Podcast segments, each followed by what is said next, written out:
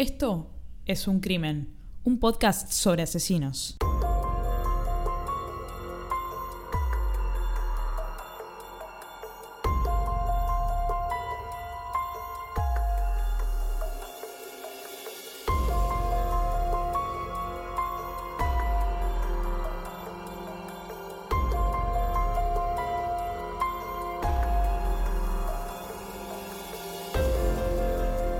A todos, ¿cómo están? Yo soy Ángeles Yo soy Anabela.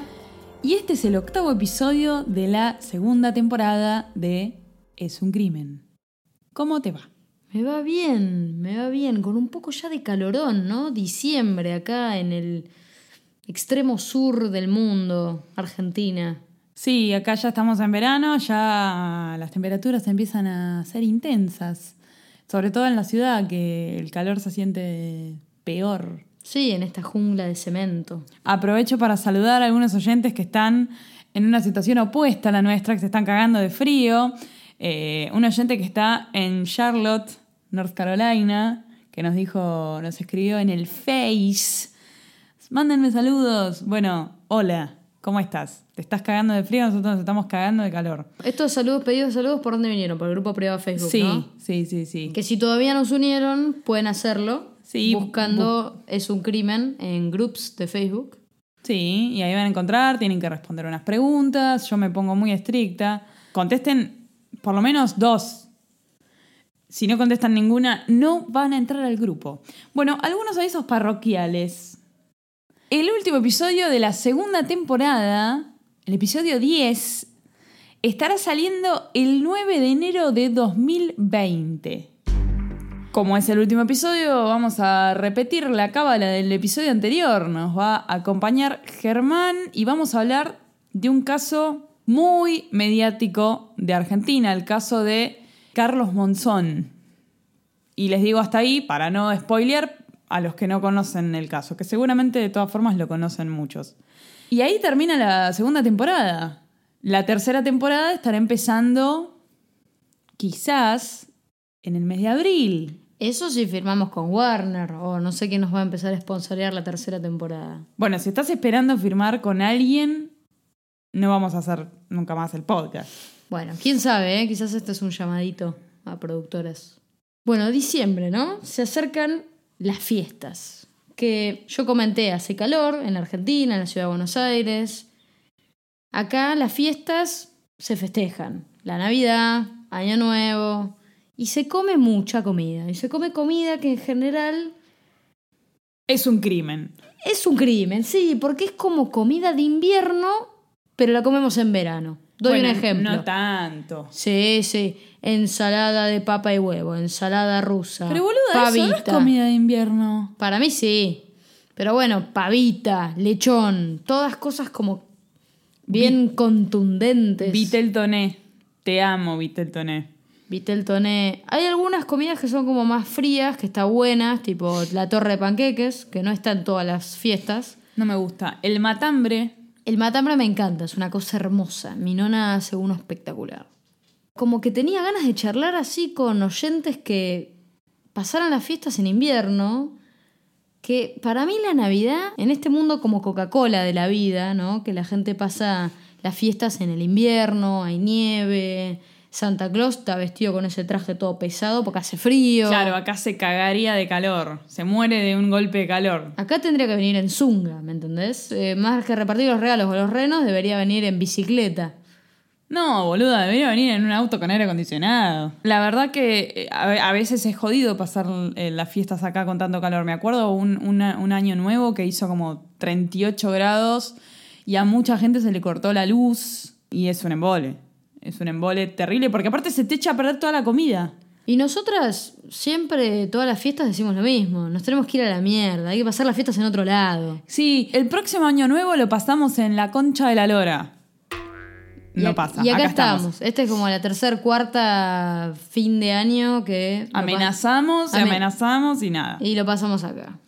Sí.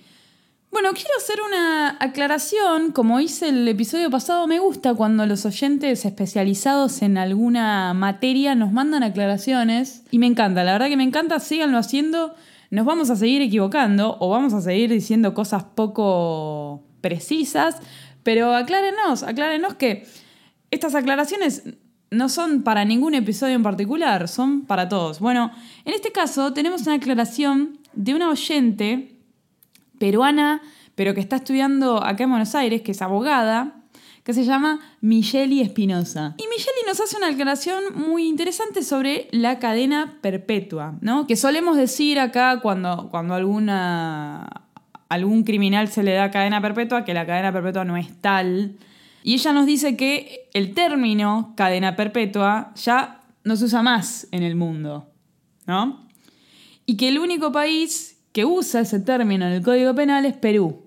Y la, gente lo usa así de manera muy informal el término cadena perpetua, incluso en los medios de comunicación, pero no está bien, no está bien dicho. Y además ella nos dice que, que no solo Argentina es el único país donde se considera, digamos, cadena perpetua, entre comillas, porque está mal dicho, eh, 25 años, ¿no? Viste que decimos que 25 años ya es como lo máximo. Bueno, en Chile es 20 y en otros países son 35 años. Y, esto se usa para casos muy graves, porque ella nos dice que el final de una pena no es privar de la libertad a la persona, sino resocializarla y en el caso de la pena máxima es que la sociedad sienta, sea como algo ejemplificador, digamos, el peso, ¿no? Pero no, no significa que sea de por vida. Esto, esto ya no, no se usa. Por eso ella, otra, otra aclaración que nos hace es que en Estados Unidos se dice explícitamente cuántos años se le dan a la persona, por ejemplo, 300 años. En el caso del día de hoy vamos a tener algo parecido a eso. Así que me pareció muy válida esta aclaración. Está muy bien. Eh, está muy buena. Eh, gracias, Micheli. Te agradecemos mucho. Y bueno, hoy llegó el momento de la asesina postulada por ustedes. Llegó un momento que estábamos llenas de propuestas de asesinos por parte de los oyentes, entonces, bueno, dijimos, ¿cuál es la manera de hacerlo más democrática? Y debo decir que Mariana, la novia de mi alumno Hernán, oyentes de este podcast, ella fue la que me dio la idea de hacer como una especie de encuesta. Que ellos manden sus asesinos. Dije, che, qué buena idea. Así que gracias Mariana. Hicieron eso mandaron propuestas. Voy a decir que yo las seleccioné porque las seleccioné yo. Las que más votos tenían, o sea, hubo postulaciones repetidas, entonces yo le di prioridad a esas. Y después filtré un poco porque la encuesta no podía tener 27 asesinos. Entonces seleccionamos, creo que fueron 5. Y votaron ustedes. Y ganó Juana Barraza, de México. Otra vez una asesina mexicana. Bueno, antes tuvimos un asesino mexicano, Gumaro, célebre en nuestra temporada pasada. Si no me equivoco, episodio 6 de la primera temporada. Es correcto. Si no lo escucharon, vayan a escucharlo. Y bueno, Juana Barraza, la mata viejitas, que fue postulada, porque voy a mencionar a los oyentes que la postularon, porque para eso les pedimos el nombre cuando lo, lo mandaron. Adam, Héctor, Ángel y Siboney. Siboney, hay una canción de una cantante europea llamada Nana Muscuri que se llama Siboney, la canción. Un dato que no le importa a nadie. Realmente a nadie. Pero bueno, Siboney, tenés un nombre muy bonito que es como una canción. Después la pongo en el grupo. Cuando me decís Juana Barraza, ¿sabes qué pienso? En lácteos Barraza. Barraza. Barraza es un queso. Es una marca de quesos, ¿no? Sí. En la Argentina, muy famoso, ¿eh? Barraza. nos podría. Nos podría hacer un canje, unos quesitos. Y también tenemos un oyente que se llama Juan Barraza, que siempre está ahí participando en el grupo. Y nada, es como la versión masculina, de. es el mata viejitos. Bueno, Juana Barraza. Yo la conocía, no con mucho detalle, y entiendo por qué la postularon. Porque es intensa. Vale la pena. Sí, bueno, Juana Barraza. Juana Barraza tiene en su cuenta personal de víctimas oficiales, es decir, fue condenada por 17 víctimas. A la pipeta. Pero se cree que mató a más de 40 personas. Las víctimas de Juana Barraza van en un rango etario entre los 60 y los 92 años. Y eran todas mujeres. De ahí podemos deducir el sobrenombre que recibe esta asesina, la mata viejitas. Mataba viejitas. Me gané un viaje a- al Caribe. Tremendo. O sea, apenas me contás esto es como que digo, ¿pero de qué laburaba esta mujer? ¿Era enfermera? ¿Qué era? Ojo que lo que acabas de decir es un dato.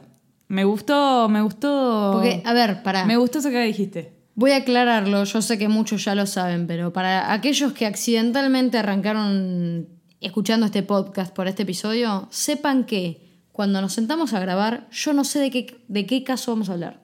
¿Sí? Yo no sé nada.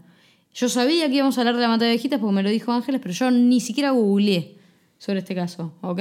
Así que mi adivinanza es como no. Estoy tratando Sí. de adivinar como a- a- a- adivinaría el pueblo. Sí. Y lo que dijiste lo guardamos porque es interesante. Bueno, el nombre completo de Juana es Juana Dayanara Barraza Samperio. Se la conoce como Juana Barraza. Juana nace el 27 de diciembre de 1958 en Epazoyucán, estado de Hidalgo, en México. Hidalgo formaba parte geográfica, digamos, de lo que era Teotihuacán, que era una de las ciudades más importantes de lo que en el colegio vemos como Mesoamérica.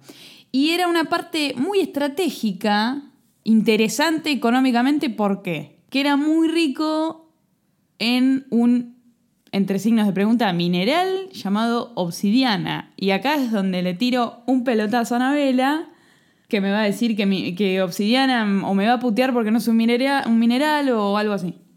A ver, la obsidiana es como una roca negra, que es verdad, está bien dicho mineral entre comillas, porque es un mineraloide. ¿Qué quiere decir esto? Mineraloide se dice porque no tiene una composición química definida.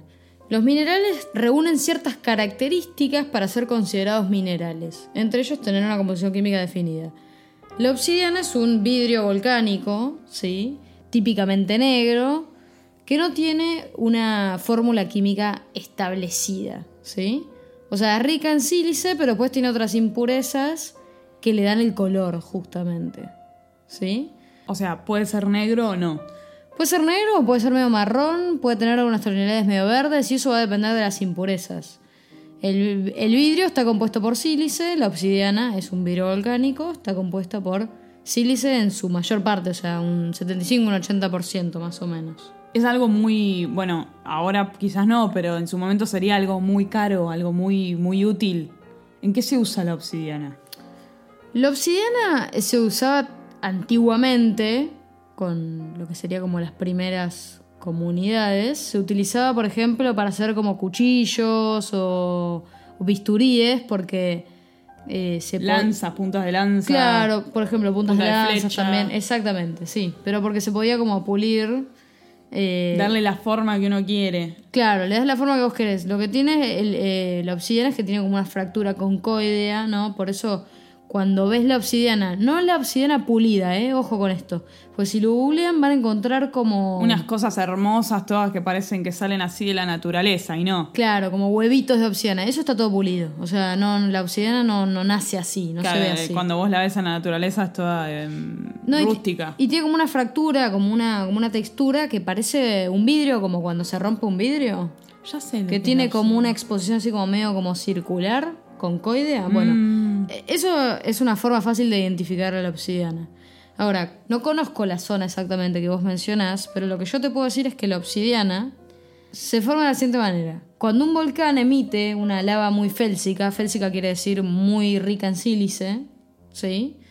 Y se enfría rápidamente, cristaliza eh, con una cantidad mínima de cristales, ¿sí? Y típicamente se formaría la obsidiana.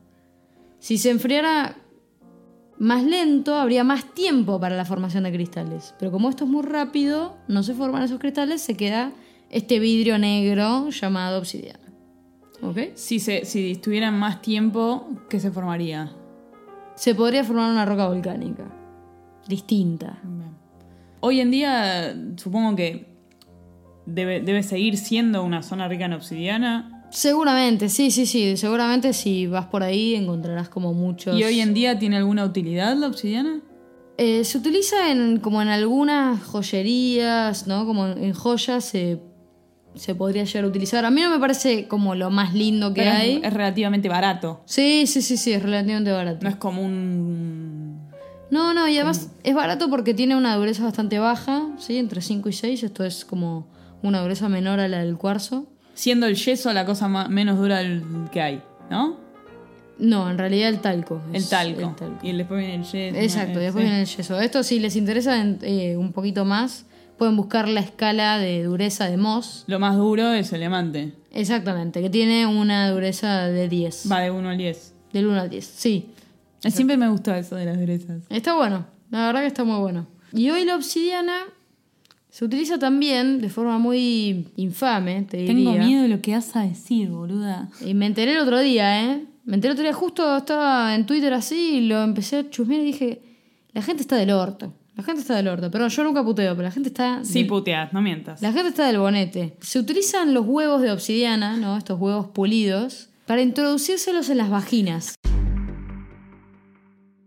Las mujeres típicamente, no típicamente, digo, últimamente en medicinas alternativas hay como una cosa muy popular de huevos de obsidiana que las mujeres se introducen en la vagina.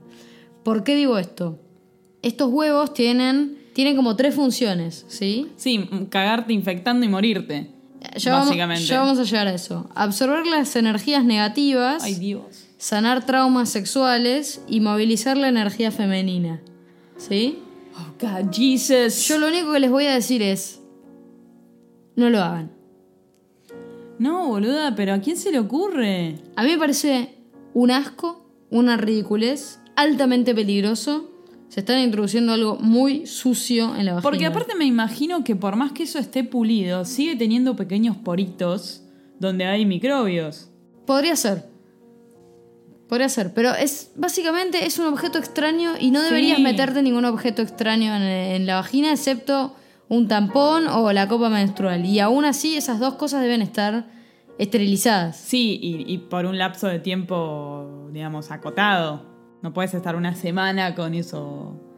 Qué lindo, hemos llegado a este podcast a hablar de introducirse elementos en la vagina, tampones, copas menstruales y huevos de obsidiana. No lo hagan esto último, no lo hagan. Yo tengo miedo de, lo- de los memes que van a hacer hablando de los huevos de obsidiana, los huevos vaginales. La verdad tengo mucho miedo. Y me imagino que los deben cobrar caros aparte.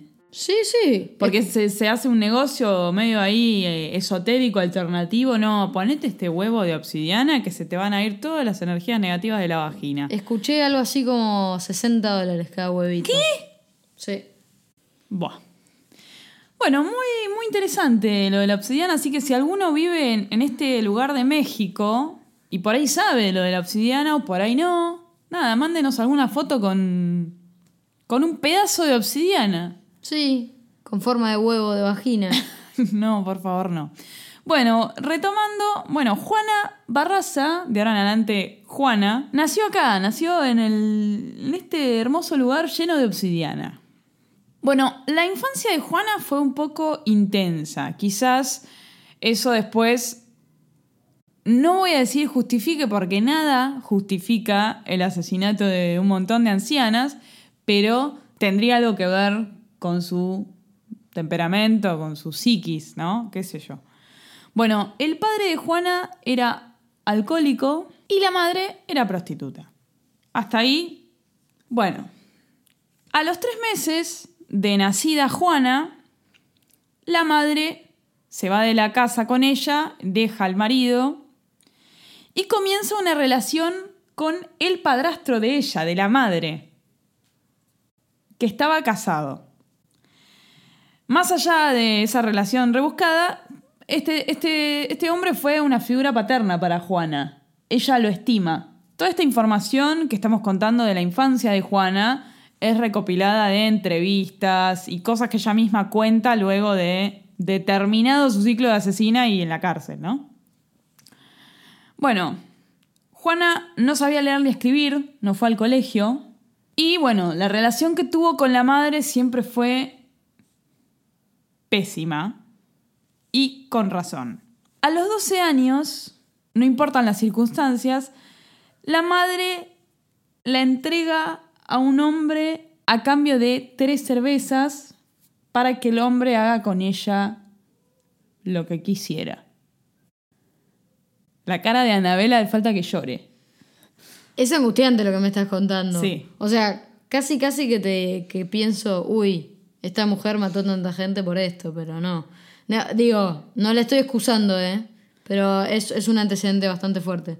Sí, que después vamos a hacer alguna correlación criminológica, como nos enseñó la oyente del episodio pasado, que la diferencia entre criminalística y criminología, criminología es la parte más psicológica. Bueno, este hombre, en realidad no se sabe si fue este mismo hombre u otros, pero Juana fue violada incontables veces durante cuatro años. Y estas violaciones desencadenaron embarazos dos veces, cuando Juana tenía 13 años y cuando tenía 16. Bueno, la información recopilada dice que ella perdió estos dos embarazos. Bueno, eventualmente la madre de Juana muere de cirrosis y Juana se muda a la Ciudad de México, donde se casa, se divorcia varias veces y fruto de esas relaciones tiene cuatro hijos. Llegamos a la década del 80. Juana trabaja de distintas cosas y entre ellas, entre, entre los oficios de Juana, ella incursiona en la lucha libre. Acá en Argentina la verdad no es algo que tenga mucha fama, excepto cuando estaba Titanes en el ring. Pero sabemos que en México la lucha libre es algo muy... Folclórico emblemático. Sí, diría. sí, sí, sí, sí. Que se ponen unas máscaras medias locas y es un poco como... No pelean de verdad, de verdad. A, a veces es como un acting, ¿no? Es como un acto, casi como una danza, en cierto modo, ¿no? Sí, sí, sí, sí. Y- Perdón, perdón acá si estamos diciendo, si estamos batiendo No, después eh, escríbanos y cuéntenos. Yo no me iba a poner mucho a, a- ver el tema. Lo que sí sé es que en la lucha libre existen, dos, existen como dos, entre comillas, escuelas. La escuela técnica, que es cuando el luchador sigue todas las reglas de la lucha, y la escuela ruda, que es cuando el luchador se caga en las reglas. Bueno, Juana se hacía llamar, porque tienen un nombre de fantasía, los luchadores, Juana era la dama del silencio. Y ella dice que eligió ese sobrenombre porque esa era su personalidad, una persona muy callada, metida para adentro, digamos, entonces la dama del silencio. Y ella ganaba entre más o menos 300 y 500 pesos por pelea y, y Juana tenía un físico adecuado para las peleas. Era, como decimos acá, grandota, ¿no? Como morruda. Tenía con qué. Acá María cada tanto me dice que yo soy de hueso grande. Sí, eso es algo que dice acá la gente grande. Pero en realidad es que tengo sobrepeso, no, no, no, no. No, no, no, pero hay gente que tiene espalda grande. No, hay gente que es medio menudita a veces. Menudita es como una espaldita muy chiquita. Yo soy como una garrafita, como un koi, como un coinor, chiquitita y grandota. Vamos a escuchar a Juana como la dama del silencio. Yo soy la señora Juana Barraza Samperi, ¿Ruda o técnica? ruda de corazón. ¿Y dónde es más ruda, aquí o en casa? Ah, pues en los dos lados. Me pareció una mujer muy agradable, ¿no? Como Divina. Simpática. Sí. Y viste que ahí dijo lo de eh, ruda o técnica. Le pregunta al periodista si es ruda o técnica. Y ella dice ruda. Sí, ya sabemos, eh, Juana, que era ruda. Hay una curiosidad que esta entrevista se la hicieron más o menos 15 días antes de caer en cana por todos los hechos que ahora nos vamos a enterar. Ella en el año 2000 se retira de la lucha libre por una lesión en la columna, pero ella sigue apadrinando luchadores. Ella no lucha, pero está en el ambiente de todas formas. Ahora, estos luchadores, que vos sepas, ¿se dedican a esto full time? ¿Es su. es como los jugadores de fútbol, digamos? ¿Viven de esto? ¿O lo practican como un hobby? Me parece que eso tiene que ver con el nivel de fama que tengan. Se ve que- me parece que hay como un, como un ambiente medio under de lucha libre. Por ejemplo, sabemos que Juana cuando luchaba ganaba por pelea entre 300 y 500 pesos mexicanos, que no sé cuánto es, pero digamos, estaba como en un ambiente medio under de la lucha libre. Igual salía, salían revistas, hay, hay portadas de revista con, con Juana como la, la Dama del Silencio, pero me parece que algunos no tenían la posibilidad de vivir, o seguramente hoy sigue siendo igual, no tienen la posibilidad de vivir full time de eso, sino que deben tener un trabajo normal, o sea, un trabajo de oficina o haciendo cualquier otra cosa, y luchan. Habíamos dicho que Juan había tenido cuatro hijos fruto de relaciones fallidas, casamientos fallidos, etc. Bueno, en el año 94 su primer hijo, que en ese entonces tenía 24 años, muere en un intento de robo cuando le pegan con, con un bate de béisbol para robarle. Bueno, eso fue un golpe duro también para ella. Y bueno, en, en el año 95 nace su cuarto hijo y tiene una situación económica difícil, muy difícil. Complicada, y más cuando te llega un chico, ¿no? Sí, teniendo, bueno, Los hijos son caros. Juana comienza a robar cosas de negocios, el famoso shoplifting. Acá, acá no tiene un nombre en español que yo sepa eso, pero esa palabra es súper adecuada. Iba a decir carterista, pero no, es lo no mismo. carterista, no. no. Hurtos, hurtos en, en negocios. Por cierto, no sé si te enteraste, ahora que hablamos de hurto y qué sé yo, el otro día, el embajador de México se robó un libro en una librería argentina. ¿Qué? Esto fue un escándalo diplomático, ¿sí? Que salió esta semana. El embajador de México en la Argentina fue sorprendido hurtando un libro en una emblemática librería de Buenos Aires, que no sé si fuiste, Sí, sí, cómo no. se, se llama Grand Splendid. El Ateneo Grand Splendid, que era, si yo no recuerdo, era un teatro, pero es una librería Fue elegida, bellísima. fue elegida la librería más linda del mundo. Claro, porque es como. Es una edificación muy. Parece un teatrito Colón. Es como un anfiteatro. Es un anfiteatrito y están todos los libros. Es divino. Eh, Si, si tienen la posibilidad, los oyentes que no son de Buenos Aires, eh, que están en otro lado de la Argentina, o los extranjeros, si vienen a Buenos Aires, vayan a eh, el Ateneo Grand Splendid, Avenida Santa Fe, no sé la altura, pero si lo googlean al segundo les aparece. Yo no puedo creer esto que me contás. Es tremendo, eh, y, por esto, a ver, no quiero decir, uy, la mata es el embajador de México, y no, no, no estamos asociando que los mexicanos hagan esto como una práctica común, pero nos cayó como una bomba. Yo me enteré hoy a la mañana, y parece que el tipo había pagado unos CDs, pero igual se estaba robando un libro eh, que lo había metido dentro del diario, ¿sí?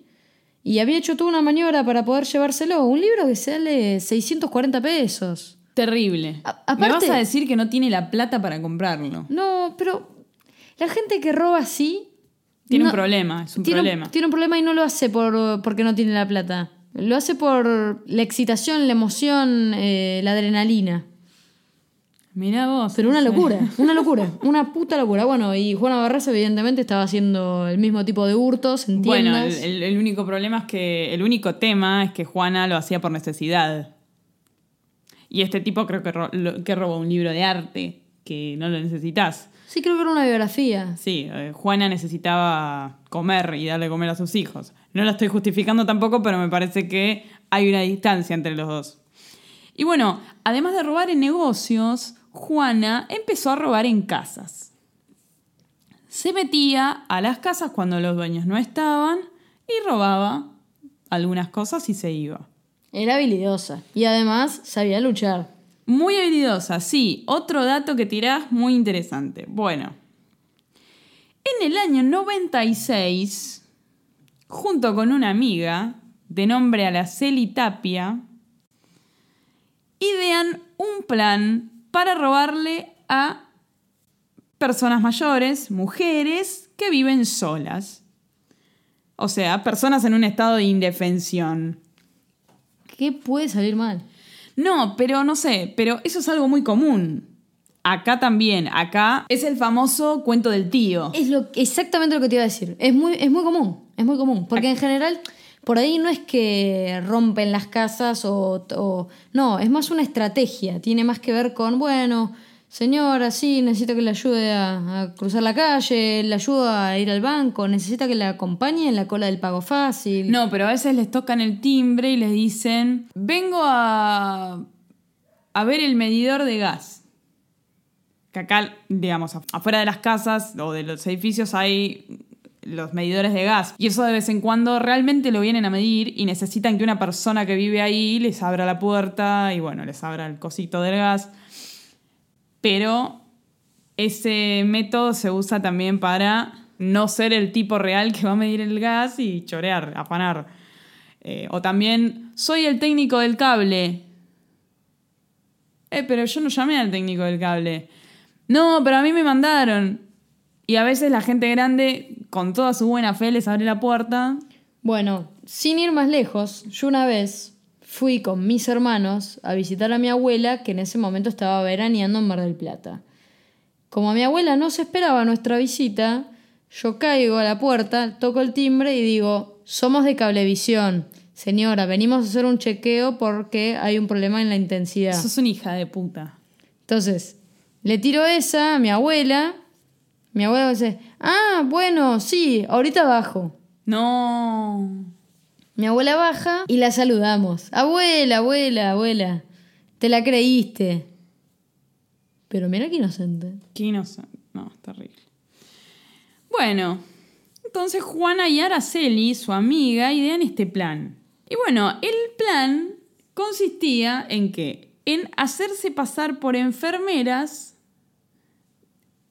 en ese entonces el municipio tenía un plan de enfermeras que iban a la casa de gente grande a ayudarlas con algo, gente grande que estaba, por ejemplo, en una lista de que necesitaban, no sé, eh, algún tipo de asistencia.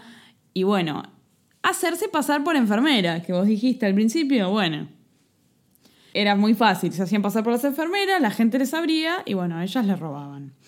Ahora, Araceli, la amiga de Juana, estaba en pareja con un policía un poco corrupto. Entonces Araceli y este tipo arman un plan para engañar a Juana y extorsionarla. Entonces, un día Juana y Araceli fueron a robar. Cuando salen, este policía la agarra a Juana y le dice, yo sé que robaste, dame 12 mil pesos o te meto en cana. Ah, muy bueno. sí. Bueno, y la amiga la cagó, básicamente. la recagó. Qué hija de puta. Sí. Qué hija de puta, eso no se hace. Juana vivía en Ciudad de México, ¿no? Se había mudado a Ciudad de México y vivía con, con sus hijos más chiquitos, ¿no? Una nena de 11 y un nene de 13. Bueno, tranquila. Siguió robando. El 25 de noviembre del 2002 entra en la casa de una señora de 68 años llamada María de la Luz González Anaya diciéndole también que es una trabajadora social, bueno. Hay, eh, no se sabe exactamente porque eh, está mezclada, digamos, la información en los medios de uno te dice que era una enfermera, otro te dice que era una trabajadora social. Bueno, se encontraba la manera de ganarse la confianza de la gente y entrar a la casa. Tampoco se sabe si la señora le hizo algún comentario despectivo a Juana o no, el tema es que Juana la golpeó, la asfixió, matándola con las manos en el cuello, y le robó cosas. Y se fue. Ahora, qué necesidad de matarla, ¿no?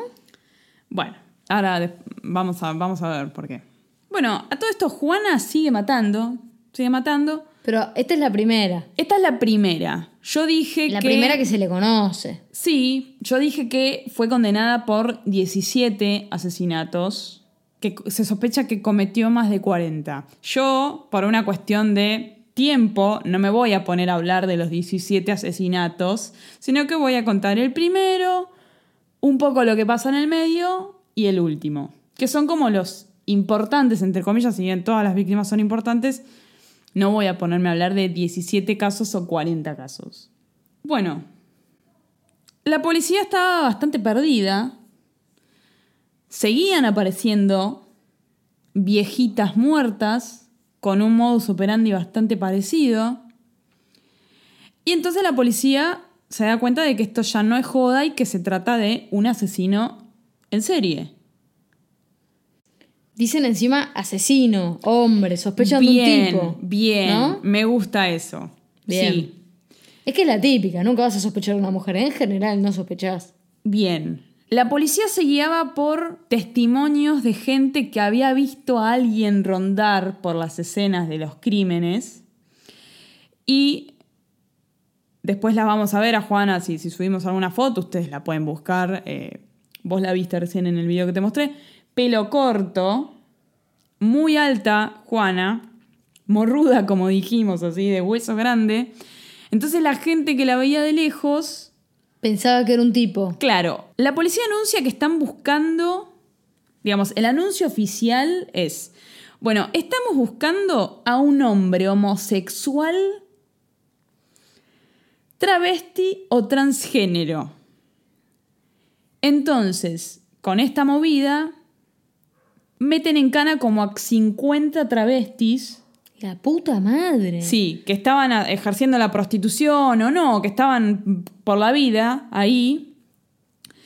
Que luego, a ver, Juana dejaba 6 millones de huellas digitales. La fiesta nacional de la huella digital. María tiene esta tendencia a que, a que cada vez que hablamos de algún pueblo o algo así y hay algo que llama mucho la atención, María canta esto. Sí, porque acá es, muy común en Argentina la fiesta nacional del salame picado fino, la fiesta nacional de la frutilla en coronda, bueno, ese tipo de cosas.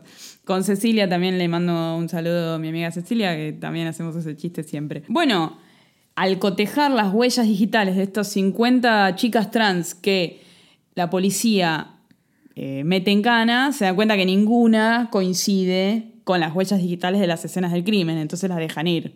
No, y además déjame decir algo. Tenía habilidades físicas, era alta, eh, era morruda y todo, pero era una persona ignorante. Era ignorante, no, no, no sabía ni leer ni escribir, lo que vos me contaste, o sea. Sí, pero tenía ignorancia en términos académicos, pero una persona muy inteligente para llevar a cabo todas estas cosas. Bueno, pero evidentemente había cosas que no sabía. Sí, había cosas que no sabía, pero ahora ya nos vamos a enterar. Pero, a ver, la policía tarda cuatro años en meterla en cana. Entonces, boluda no era. Nada, también se pensaba que era un hombre por la contextura y por el hecho también de, de matar viejitas. Nadie se imaginaba una mujer matando viejitas. Y no. También la policía pide ayuda a la policía de Francia, de París, porque hacía un tiempo habían tenido un caso muy similar de un tipo, que después lo agarraron, que mataba viejitas con un modus operandi muy parecido. Entonces todo llevaba a pensar que era un tipo. De ahí Juana andando muy tranquila por la vida, porque nadie se imaginaba que era una mujer. Claro. Bueno, en el año 2005, Juana comienza una relación con un taxista apodado El Frijol, un apodo maravilloso, me parece. El frijol. Y eh, El Frijol empieza a ser cómplice en los delitos con Juana. Bueno, tenían muchas cosas en común. Y bueno, sí, el amor.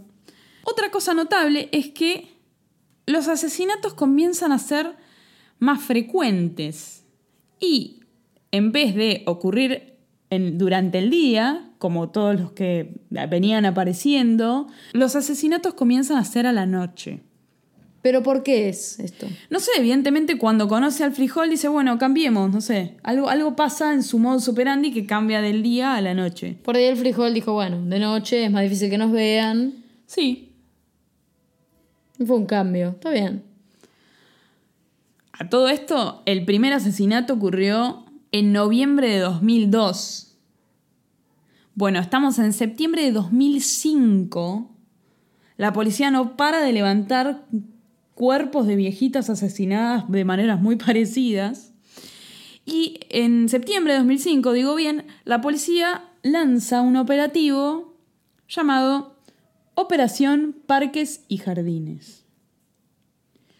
Que básicamente consiste en patrullar el triple todas las zonas de Ciudad de México en las que ocurrían los asesinatos, porque tenía como algunas zonas predilectas.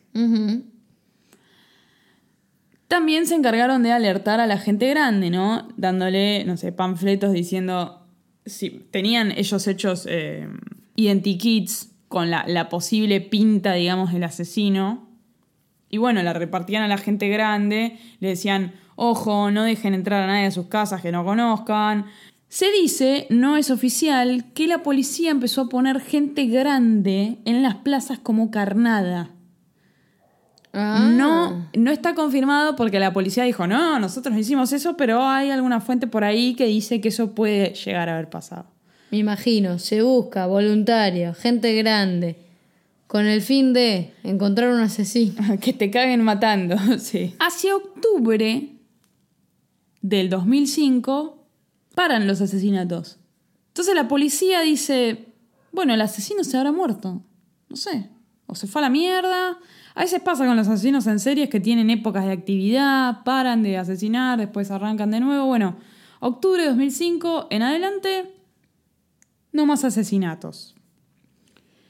Ahora, ¿se sabe con qué frecuencia más o menos mataba? Sí, alguien llegó a decir que una, una por mes o una cada dos meses, más o menos. Ok. Y siempre tenían las mismas características, ¿no? Eran mujeres grandes asesinadas y además robo.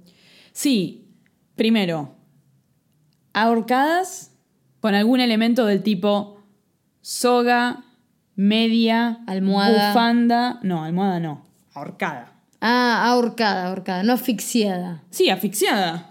Con medias, bufandas, alguna soga, algo que encontrara por ahí. En la casa.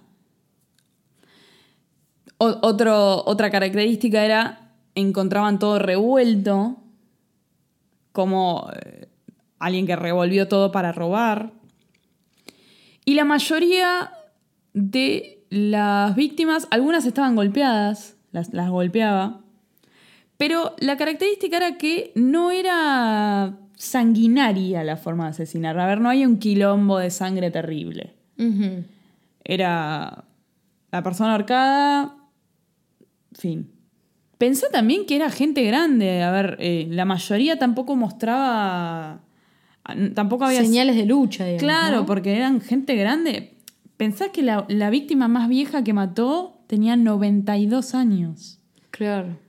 O sea, ¿qué, qué, qué te va a poner resistencia una persona de 92 años? No, claro. Ahora, qué angustia me dio. Sí, lo veo, lo veo en tu cara. No, me dio como angustia. A ver, gente grande. Sí. La abuela de muchas personas, muchos nietos, ¿no?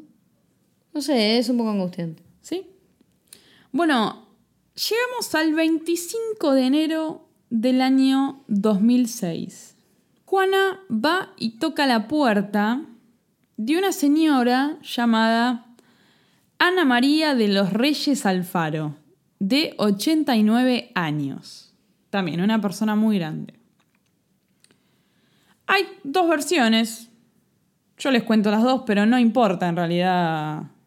Unos dicen que Juana dijo ser una enfermera enviada por el gobierno, que iba a brindarle algunos servicios médicos de forma gratuita. Y otros medios dicen que tocó la puerta pidiendo un vaso de agua. Quizás entró como enfermera y pidió un vaso de agua. no importa demasiado, la verdad. La horca, con un estetoscopio que encontró en, en una mesa, y le roba algunas pertenencias de valor. Termina de matarla y de robarle, y mientras estaba yendo, un inquilino que tenía esta señora, esta señora le alquilaba una habitación a un señor, se da cuenta de que esta señora está en el piso, él no sabía que estaba muerta, pero la vio ahí en el piso inconsciente, y salió a pedir ayuda a los gritos y vio una persona corriendo digamos, eh, en contra del tránsito, corriendo sospechosa. Y se puso a gritar. Justo pasaba un patrullero y le, y le gritó. Bueno, el patrullero la intercepta y la agarran. Podemos decir que este fue el último asesinato. ¿Qué cometió? Sí. Bueno, al principio, lo que hablamos hace un rato, no estaban seguros de que fuera ella. Porque ellos esperaban un hombre. Claro. Entonces, dicen, bueno, no sé si es esta o no. Cotejan las huellas y todas y cada una de las huellas encontradas en las escenas pertenecían a Juana. Ahora, ¿sabes qué me llama la atención? No. Habiendo pasado por tantos. Tantas viejas muertas. Que la ex amiga no la haya denunciado. Lo que pasa es que con la amiga nunca había matado a nadie. Claro. Solo habían robado. Claro, claro. Bueno, cuando la agarran, ella confiesa haber sido la autora de este último asesinato, diciendo que se había enojado, pero no de todos los demás. ¿No? Quiero que escuchemos una grabación de cuando la agarran a Juana y dice esto mismo, que se enojó porque esta señora le, le dijo algo que no le gustó. Empezamos a discutir yo y la señora por el dinero de que yo le dije que pues, no estaba bien lo que ella me pagaba. Ya fue cuando ella me empezó a insultar y la verdad sí, maté. La forma como me agredió y eso, y sentí mucho coraje. Son gatas y todavía quieren ganar los dos. Fue Cuando yo, la verdad, me enforcí y agarré la liga, pero esas no las traía yo. La verdad, perdí la cabeza. Gracias, Bruno. ¿Qué te pareció la actuación de Juana? Ah, creo que se aplaudió de pie, Bruno. Bueno, ella dice que la señora le dijo algo, le dijo, son gatas y encima quieren cobrar más, una cosa así. Y dice, bueno, sí, yo me recalenté y la maté. Y me la comí en pedacitos, le faltó. Le faltó. Sí, lo que tienen hasta ahora los asesinos mexicanos es un... Una honestidad brutal. Sí, una honestidad. Pero ella dice que sí mató a esta, pero no a las demás. Claro. Bueno. La estrategia de la defensa de Juana es decir, como no podía ser de otra manera, que ella es inimputable, ¿no? Que no está en su sano juicio para, para recibir una condena, no entiende lo que hizo, y también que es como un chivo expiatorio para echarle la culpa de los asesinatos a alguien. Ahora, que no estaba en su sano juicio, puede ser, ¿eh? ¿Qué querés que te diga? Yo no la quiero defender, pero... Bueno, para eso existen las pericias y no... eh, Y no la opinión del pueblo. Claro, y no la opinión de Doña Rosa, ¿no? Le hicieron unas pericias psicológicas y resultó que ella estaba completamente consciente de todo lo que hacía y que era una persona sumamente inteligente. Como yo te decía, la inteligencia no, no, no tiene que ver con si vos fuiste al colegio o no. Juana no fue al colegio, lo pasó para el orto, pero era una persona muy inteligente. Podía pensar bien cómo hacer las cosas. El hecho de que no la buscaran por pensar que era un hombre el que estaba cometiendo estos delitos, le jugó muy bien también. Eh, le sacan unas, unas fotos muy, muy interesantes cuando la. Cuando la detienen. La ponen a ella. En, la policía la pone a ella en el medio y pone atrás las fotos de los identikits y como un. como un busto así que hicieron del asesino. Y bueno, en teoría parece que son parecidos a ella. La, policía lo monta eso como para decir, ven que estábamos buscando a una persona re parecida a ella. Lo que nos dicen es que estaban buscando un hombre, digamos. En 2008 la enjuician por 30 asesinatos, pero solo la encuentran culpable de 16 asesinatos y de 12 robos. Digamos, todas las pruebas que tenían podían justificar nada más 16 asesinatos, que no es poco, y 12 robos. Bueno, y fue condenada, esto quizás tiene que ver un poco con lo que hablé al principio, con esa aclaración que nos hizo la oyente. Juana fue condenada a 759 años y 17 días de prisión, con derecho a libertad bajo palabra recién en 2058, cuando ella ya tenga 100 años y bueno. no al creo pedo que- esa parte. Igual al pedo esa parte. O sea, ¿qué? A los 100 años, dale, boludo. Era imposible que llegara a los 100. Bueno, es ilustrativo. Hay algún, me parece que hay algún tipo de cuenta que se hace Claro. para llegar a ese número ¿Lo deben hacer con un Excel? con las funciones de Excel. bueno, de años después de la condena se la disminuyen a 50 años.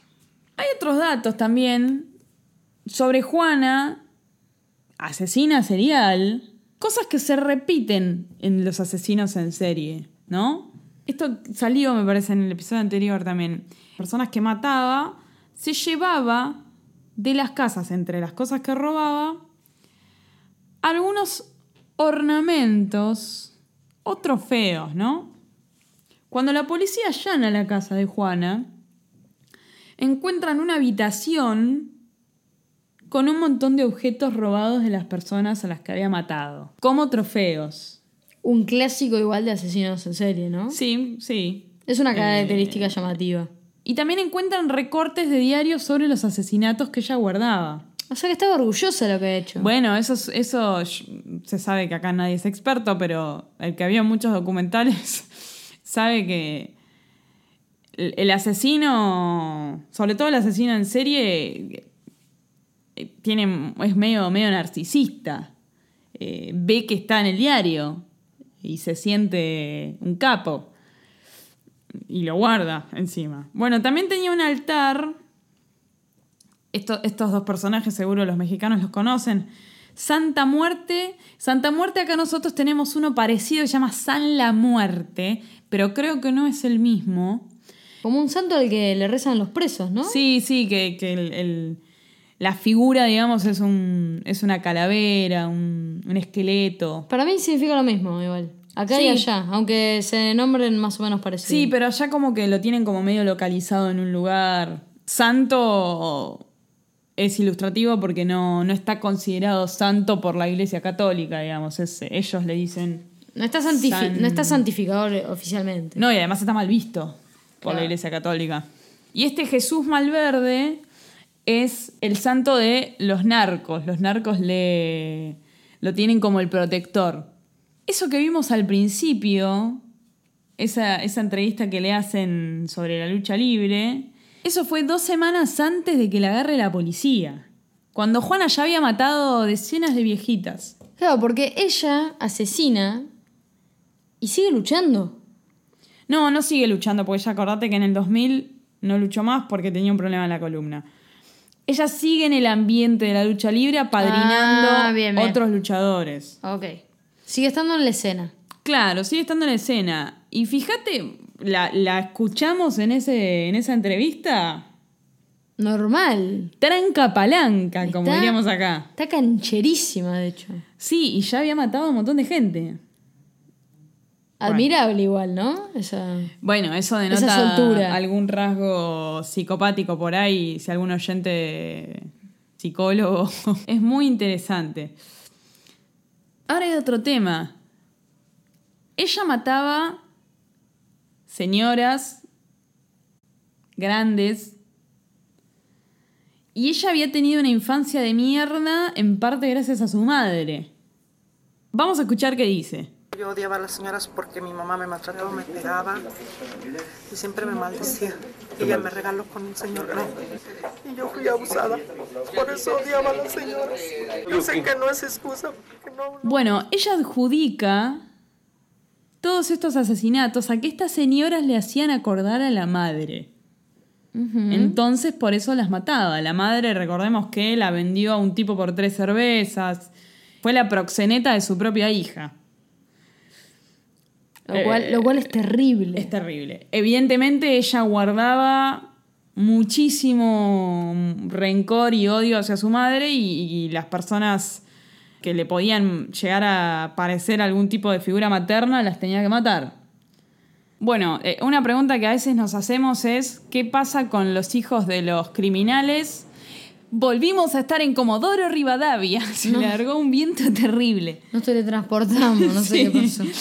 Siempre nos preguntamos qué pasa con los hijos de los delincuentes. Esta mujer tenía dos hijos ba- bastante grandes, una hija que ya vivía sola, de veintipico de años, y tenía estos dos chicos chiquitos de 13 y 11. Bueno, ¿qué pasa con ellos? Bueno, se van a vivir con la hermana, que bueno, nada, tiene que hacerse cargo de sus hermanos porque su madre está presa.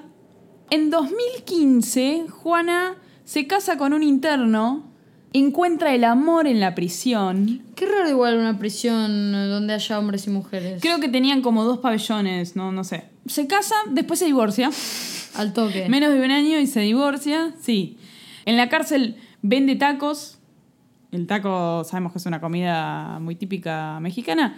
Bueno, debe cocinar unos ricos tacos, Juana, y los vende ahí en la cárcel. Qué rico. Sí, y aprendió a leer y escribir en la cárcel. Eso me pone muy contenta. Sí, quizás. qué sé yo, quizás necesitaba. Quizás hubiese tenido un destino distinto, ¿no? Si hubiese aprendido a leer Sí. y escribir antes, qué sé yo. Sí. Eh, es una boludez. quizás requiere un análisis mucho más profundo saber por qué hizo lo que hizo, ¿no? No es tan simple. El hecho de que la madre le haya regalado a gente para que la usen, no me puedo ni imaginar lo que debe ser eso.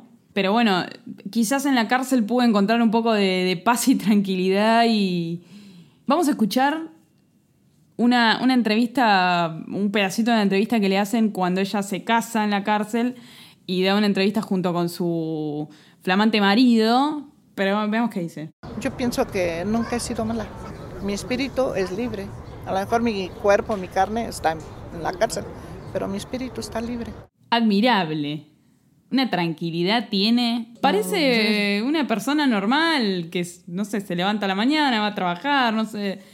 Ella dice que siente el cuerpo preso, pero la mente libre. Evidentemente ella cree que no hizo nada. O. O por ahí tiene que ver más como. Se vengó de su madre al matar todas esas viejas. Puede ser por ahí también, ¿eh? Puede ser, pero esas viejas no tenían nada que ver con bueno, su madre. pero ella siente como que se liberó. Liberó su mente. No lo sé, puede ser, ¿eh? Puede ser, puede ser, pero se la escucha. a, mí, a mí me haces una entrevista y no estoy tan tranquila eh, como ella. Estaba relajadísima. Sí. Bueno, para la gente que le gusta la música, hay una canción de una intérprete mexicana que desconozco absolutamente que se llama Amandititita, que tiene una canción que se llama La Mata Abejitas. Evidentemente, esta chica es muy conocida en México. eh, después la canción la vamos a poner en el grupo, alguien la va a poner en el grupo o en el, o en el Twitter. Así que bueno, esto fue La Mata Viejitas. Un episodio muy pedido, ¿no?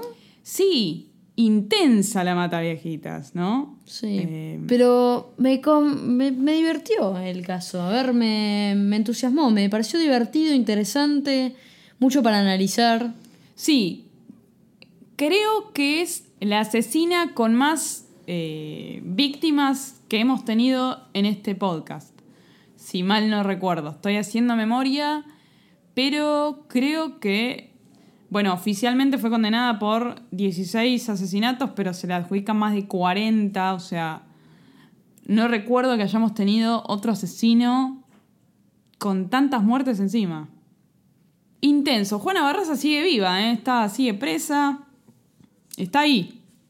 No sé si llegaremos a ver su liberación, pero está ahí y bueno, es un personaje célebre en México, ¿no? Por eso tan pedida, por eso...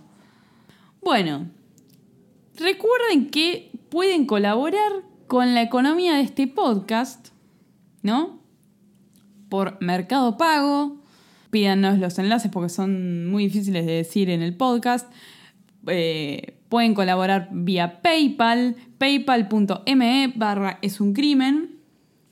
Pueden unirse a nuestro grupo, que ya lo mencionamos al principio, y pueden mandarnos un mail. Un oyente me dijo, eh, digan el mail porque no lo dicen. Bueno, el mail es esuncrimenpodcast.gmail.com. Cualquier forma que encuentren colaborar, por más chica que sea, para nosotros suma muchísimo. Quiero que sepan que ninguna plataforma de podcast nos paga por hacer lo que hacemos. Hacemos contenido en forma gratuita porque nos gusta, nos divierte, sé que entretenemos.